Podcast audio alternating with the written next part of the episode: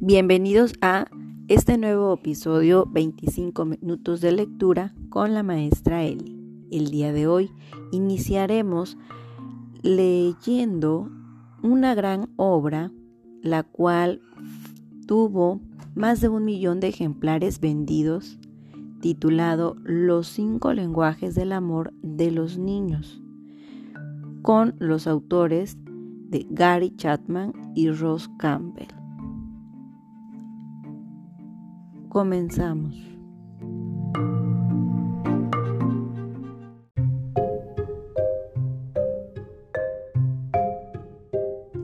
Introducción.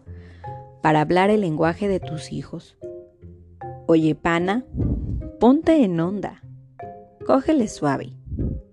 Nuestros hijos a veces hablan un idioma que, de momento, no podemos entender del todo. Pero cuando se trata de que nuestros hijos comprendan lo que les decimos, tampoco conseguimos comunicarles con claridad lo que pensamos.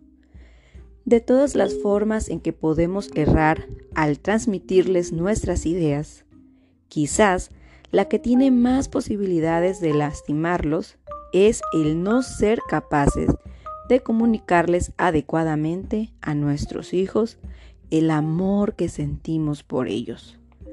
¿Puedes tú hablar el lenguaje de amor de tu hijo y lo hablas?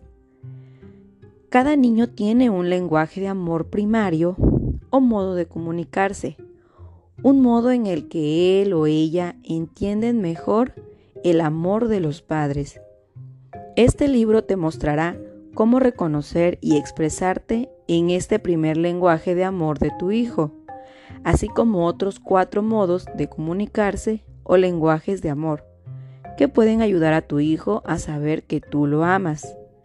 Como veremos, tu hijo y el mío necesitan saber que son amados para desarrollarse como adultos responsables. El amor es la base para que un niño se sienta seguro y crezca hasta convertirse en un adulto amoroso y dedicado. Los cinco lenguajes de amor de los niños te familiarizará con todos esos cinco lenguajes de amor de los niños y te ayudará a determinar cuál de ellos es el primero en que tu hijo percibe tu amor por él.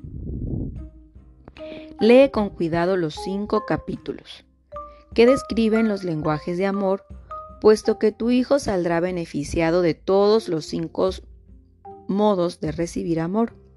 Sí, creemos que tu hijo percibe mejor tu amor en uno de estos cinco lenguajes, pero también las otras cuatro maneras de mostrarle tu amor a tu hijo le harán bien. Además, con el tiempo, el primer modo de comunicarse o lenguaje primario de tu hijo puede cambiar. Por estas razones, cada capítulo acerca de los lenguajes de amor comenzarán por señalar la importancia que tiene para tu hijo ese lenguaje de amor específico. Aun cuando puede ser que ese capítulo no describa el primer modo de recibir amor de tu hijo, apréndelo también. Practica los cinco lenguajes y estarás seguro de que tu hijo sentirá tu amor. Por supuesto que lo más importante es hablar e identificar el lenguaje de amor de tu hijo. En este libro destacaremos la importancia del amor en la crianza de tu hijo. El objetivo final es criar a tu hijo o hijos hasta convertirlo en un adulto maduro es preciso que todos los aspectos del desarrollo de un hijo estén asentados sobre una base de amor.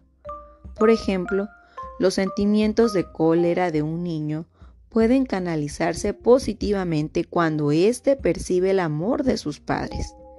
Es más probable que considere y acepte sugerencias cuando se dé cuenta de que tu amor es genuino e invariable Pocos padres se dan cuenta que tienen la responsabilidad de enseñar a sus hijos a dominar su cólera de un modo maduro.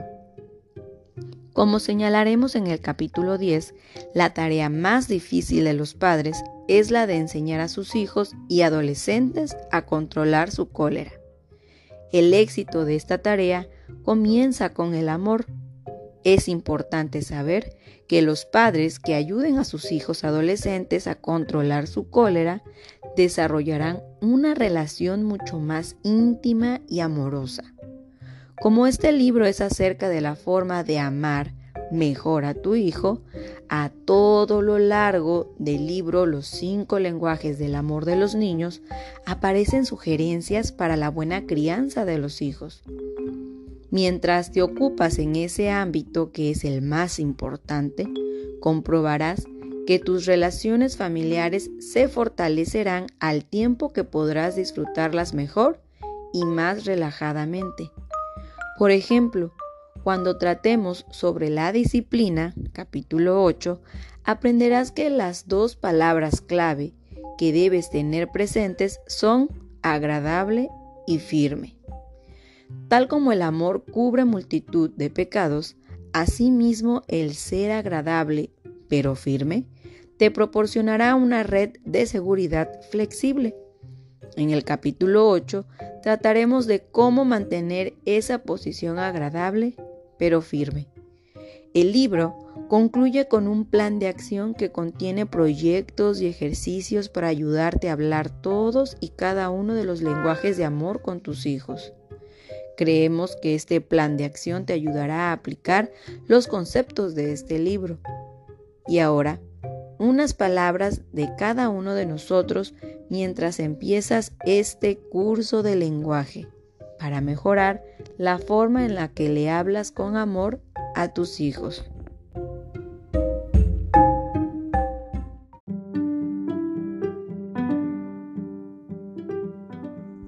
Unas palabras de Gary. El éxito de los cinco lenguajes del amor, cómo expresarle devoción sincera a tu cónyuge, ha sido gratificante. Cientos de miles de parejas no han leído el libro solamente, sino que han puesto en práctica sus principios. Mis archivos están llenos de cartas que he recibido de distintas partes del mundo, expresando gratitud por la diferencia que han significado los lenguajes de amor para sus matrimonios. La mayoría dice que aprender el primer modo de comunicarse o lenguaje de amor primario de su cónyuge ha cambiado de un modo radical el clima emocional de su hogar, y algunos le han dado al libro el crédito por haber salvado en realidad sus matrimonios. Mientras continuaba dando seminarios sobre el matrimonio, la pregunta que más frecuentemente me hacían era, ¿Cuándo escribirás un libro sobre los cinco lenguajes de amor para los niños? Debido a que mi carrera profesional se ha concentrado en la consejería matrimonial y en cómo enriquecer los matrimonios, estaba renuente a escribir acerca de los niños, aun cuando recibía cientos de informes de padres que habían aplicado el concepto de los cinco lenguajes de amor a sus hijos. Cuando el editorial habló conmigo para que escribiera este libro, llamé a mi amigo de muchos años, Ross Campbell, para pedirle que hiciéramos juntos el libro. Me complació mucho que Ross aceptara. Ross tiene una experiencia de 30 años en medicina psiquiátrica, concentrándose en las necesidades de los niños y adolescentes. Durante mucho tiempo he admirado la calidad de su trabajo me he beneficiado con sus escritos y he tenido en gran estima nuestro contacto personal a través de los años. Y ahora que ya completamos este libro, estoy encantado con la forma en que nuestra experiencia se ha complementado. Cada uno de nosotros escribió por separado cada capítulo y después nuestra copiladora y editora jefa, Carol Streeter, elaboró nuestras ideas hasta plasmarlas en un volumen legible. Estoy extremadamente satisfecho con los resultados. Tal como el libro original sobre los lenguajes del amor ha ayudado a tanta gente en sus matrimonios, ahora espero y oro para que este libro ayude a incontables padres, maestros y otros que aman a los niños y trabajan con ellos, para que se vuelvan más efectivos al satisfacer la necesidad emocional de amor que tienen los niños. Unas palabras de Ross. Durante más de 20 años, Gary Chapman y yo hemos escrito y hablado acerca del amor. Gary ha ayudado a miles de parejas a encontrar un significado más profundo en sus relaciones, mientras que yo he estado escribiendo y dirigiendo seminarios para padres en su tarea crucial, aunque maravillosamente gratificante, de criar a sus hijos. Aunque había conocido a Gary durante dos décadas, no me había percatado de que nuestras eh, nuestras ideas eran tan similares. Descubrí, descubrí este hecho positivo cuando leí su importante libro Los cinco lenguajes del amor. Mis libros similares Cómo amar realmente a tu hijo y Cómo amar realmente a tu adolescente animan y respaldan a quienes lo ponen en práctica. Lo que más me gusta en el libro de Gary es que insiste en que cada uno de nosotros tiene una forma de comunicarse el lenguaje de amor primario. Si identificamos este lenguaje de amor particular en nuestro cónyuge y también en nosotros, podremos usar este inapreciable conocimiento para mejorar nuestro matrimonio. De este concepto hay aplicaciones maravillosas para los niños, porque cada niño tiene su propio modo de dar y recibir amor. Cuando Gary se percató de eso, el producto natural de las similitudes de nuestro trabajo fue este libro. Doy gracias por el privilegio de trabajar con Gary en este importantísimo libro. Creo, sinceramente, que ayudará a padres y a otros que se preocupan por los niños para llenar las más profundas necesidades de los niños que aman. Por favor, únase a nosotros en este viaje durante el cual exploramos los cinco lenguajes de amor de los niños.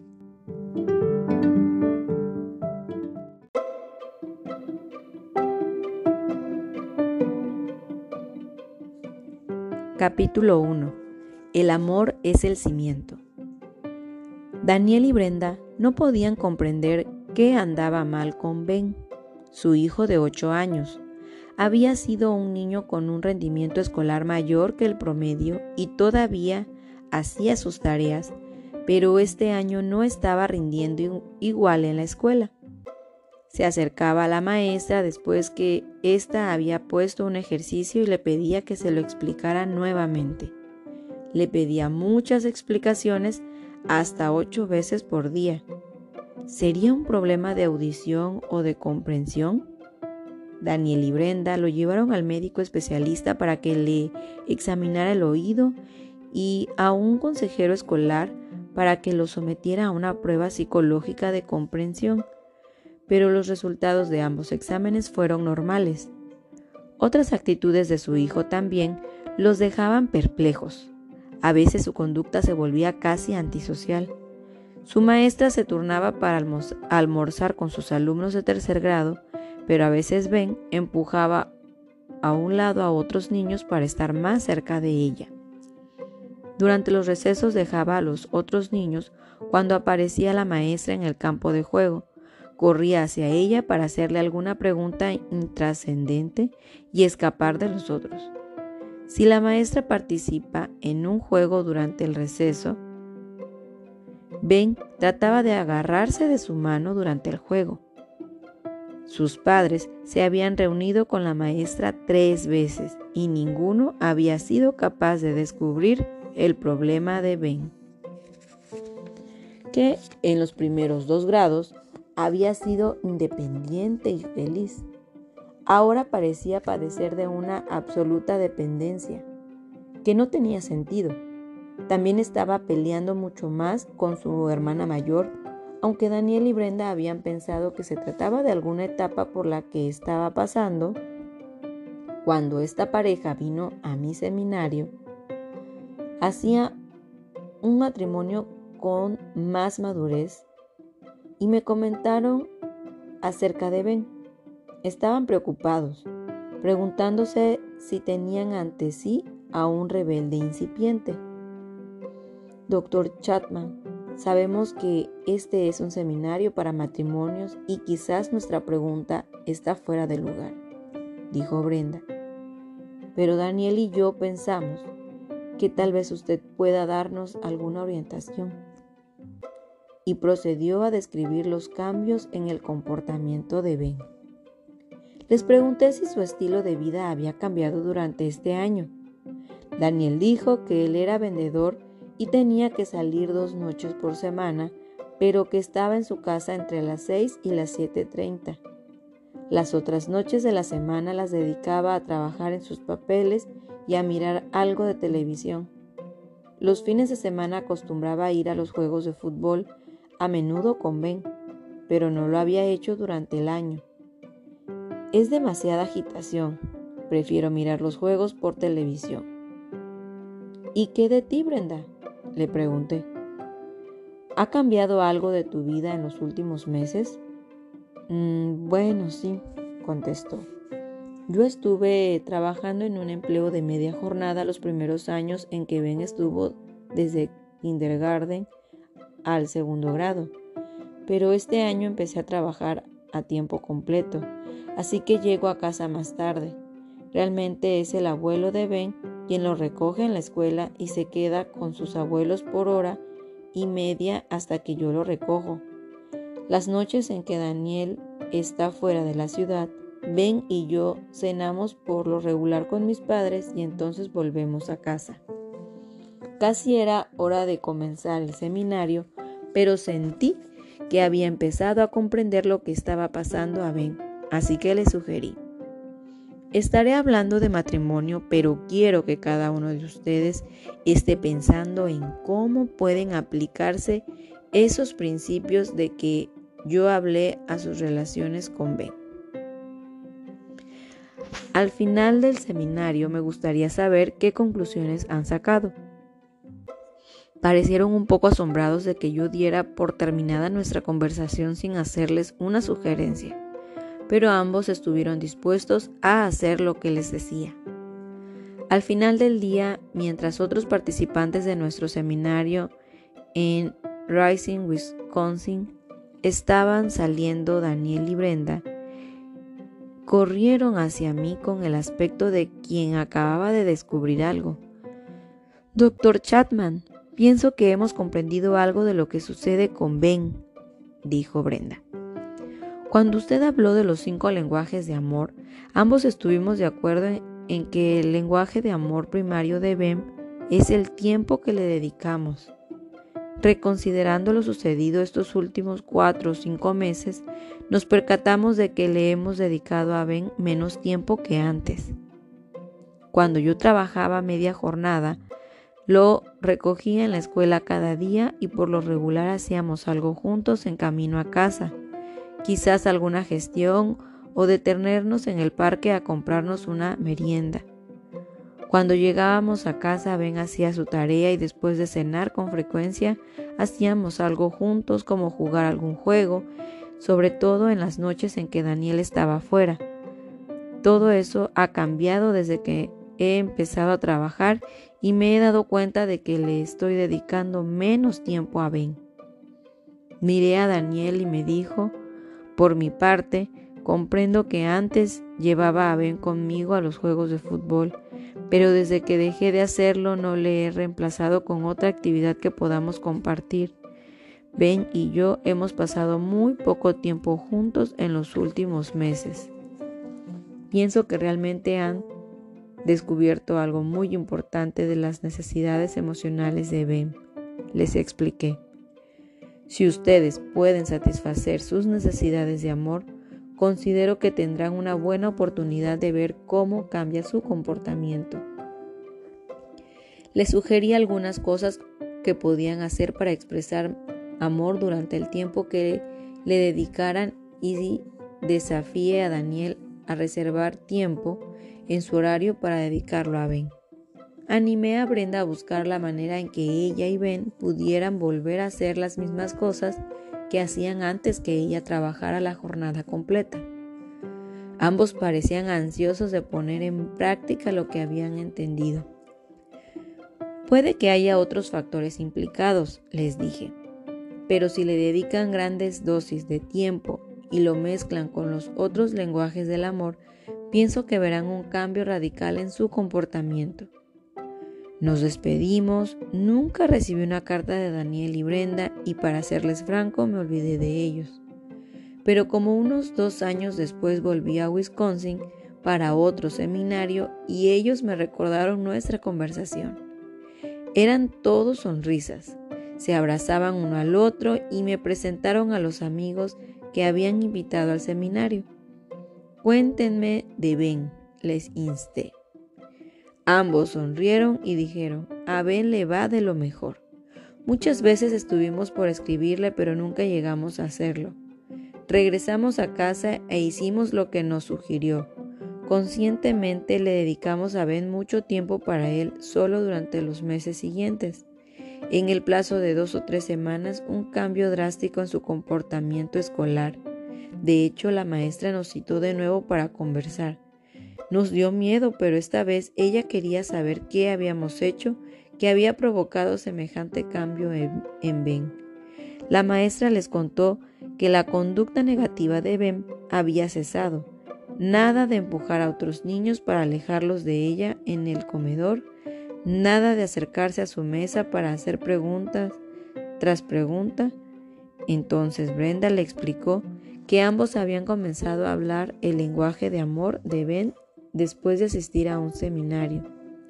Le comentamos que habíamos empezado a dedicarle a Ben mucho tiempo para él solo, dijo Brenda.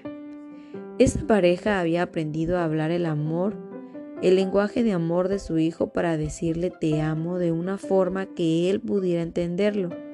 La historia de Ben me animó a escribir este libro, mi primer libro acerca de los lenguajes del amor examina cómo los esposos se sienten amados cuando hablamos su lenguaje de amor primario.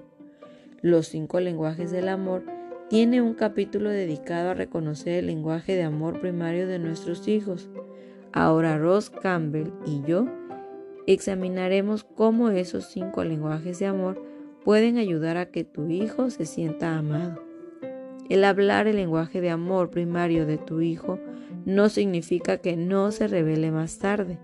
Solo quiere decir que tu hijo saldrá, sabrá que lo amas y eso le proporcionará seguridad y esperanza. Puede ayudarte a criar a tu hijo hasta una edad adulta responsable. El amor es la base. Al criar a los hijos, todo depende de la relación amorosa entre padres e hijos. Nada funciona bien si no se satisfacen las necesidades de amor del hijo. Tan solo el hijo que se siente amado de verdad puede dar lo mejor de sí. Uno puede amar a su hijo profundamente, pero a menos que éste lo sienta y que le hablemos el lenguaje que le comunica ese amor, no se sentirá amado. Llenando el tanque de los sentimientos. Cuando hablamos del lenguaje de amor personal de nuestro hijo, podemos llenar su tanque de los sentimientos con amor. Cuando el niño se siente amado, es mucho más fácil de disciplinar y entrenar que cuando su tanque emocional se está quedando vacío. Cada niño tiene un tanque de sentimientos, un lugar de fuerza emocional que puede darle impulso para atravesar los días difíciles de la niñez y la adolescencia. Tal como los automóviles obtienen su fuerza de la reserva del tanque de combustible, nuestros hijos obtienen su fuerza de la reserva acumulada de en sus tanques de sentimientos. Debemos llenar el tanque sentimental de nuestros hijos a fin de que ellos puedan actuar como deben y alcanzar el máximo de sus posibilidades. Pero, ¿con qué llenamos ese tanque? Con amor, por supuesto, pero amor de una clase particular que puede capacitar a nuestros hijos para crecer y funcionar adecuadamente. Es preciso que llenemos los tanques de sentimientos de nuestros hijos con amor incondicional, pues el verdadero amor siempre es incondicional. El amor incondicional es un amor pleno que acepta y afianza a un hijo por ser quien es y no por lo que hace. No importa lo que él hace, él haga o no, el Padre lo sigue amando. Tristemente los padres con frecuencia muestran un amor condicionado depende de algo distinto que no es solo ser hijos. El amor condicional se basa en el comportamiento y con frecuencia está asociado con técnicas de entretenimiento que ofrecen regalos, recompensas y privilegios a los hijos que se comportan o actúan como los padres desean. Por supuesto que es necesario entrenar o disciplinar a nuestros hijos, pero solo después de llenarle bien sus tanques de sentimientos. Esos tanques pueden llenarse solo con un combustible de primera, amor incondicional. Nuestros hijos tienen tanques de sentimientos listos para llenar y rellenar, pues pueden vaciarse con regularidad. Únicamente el amor incondicional puede prevenir problemas como el resentimiento, las sensaciones de no ser amados, de culpabilidad, de temor e inseguridad. Solo cuando le damos amor incondicional a nuestros hijos somos capaces de comprenderlo a fondo y de lidiar con su conducta, sea buena o mala. Mónica creció en un hogar de modestos recursos económicos su padre estaba empleado cerca y su madre era ama de casa, excepto por un empleo de media jornada. Ambos padres eran gente trabajadora que se obliga, que se enorgullecerían de su casa y su familia. El papá de Mónica cocinaba la cena y él y Mónica lavaban y secaban los platos juntos. El sábado era el día de las tareas semanales y por la noche disfrutaban de perros calientes o hamburguesas juntos. Los domingos por la mañana la familia iba a la iglesia y la tarde la pasaban con las familiares. Cuando Mónica y su hermano eran pequeños, sus padres les leían casi todos los días. Ahora que estaban en la escuela, su, su mamá y su papá los alentaban para que estudiaran. Deseaban que ambos hijos cursaran estudios superiores, aunque ellos no habían tenido esa oportunidad.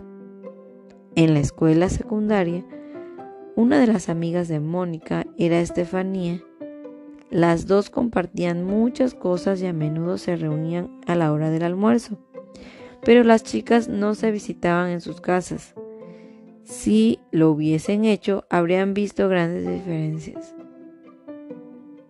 El padre de Estefanía era un vendedor con mucho éxito que podía satisfacer abundantemente las necesidades de su familia. También se pensaba mucho tiempo viajando. La madre Estefanía era enfermera. Su hermano había estado internado en una escuela privada durante años hasta que rogó que le permitieran asistir a la escuela pública local. Con su padre lejos de la ciudad y su madre trabajando tanto, la familia con frecuencia comía afuera. Mónica y Estefanía fueron buenas amigas hasta el noveno grado, cuando Estefanía se fue a una escuela secundaria cerca de sus abuelos. El primer año las chicas intercambiaron cartas, después de eso Estefanía empezó a salir con muchachos y sus cartas se hicieron menos frecuentes hasta que cesaron. Mónica cultivó otras amistades hasta que también empezó a salir con un chico que llegó, que llegó transferido a la escuela. Después que la familia de Estefanía se mudó lejos, Mónica nunca más supo de ella. Si hubiera sido, se hubiera sabido, se hubiese sentido muy triste al entenderse que después de casarse y tener un hijo, Estefanía había sido arrestada como narcotraficante y había pasado varios años en prisión, durante los cuales su esposo la abandonó. En, contraste, Mónica estaba felizmente casada y tenía dos hijos. ¿Qué provocó la diferencia en el resultado de la educación de dos amigas de la infancia? Aunque no haya una sola respuesta, podemos considerar como parte de las razones lo que Estefanía le confió a su terapeuta. Jamás me sentí amada por mis padres. Al principio me introduje en las drogas porque deseaba agradar a mis amigos al decir esto. No intentaba tanto echarle la culpa a mis padres como entenderse a sí misma. ¿Se fijaron en lo que dijo Estefanía? No se trataba de que sus padres no la amaran, sino de que ella no se sentía amada. La mayoría de los padres aman a sus hijos y también quieren que sus hijos se sientan amados, pero pocos saben demostrar de forma adecuada ese sentimiento. Solo cuando aprenden a amar incondicionalmente, pueden hacerle saber a sus hijos lo mucho que los aman.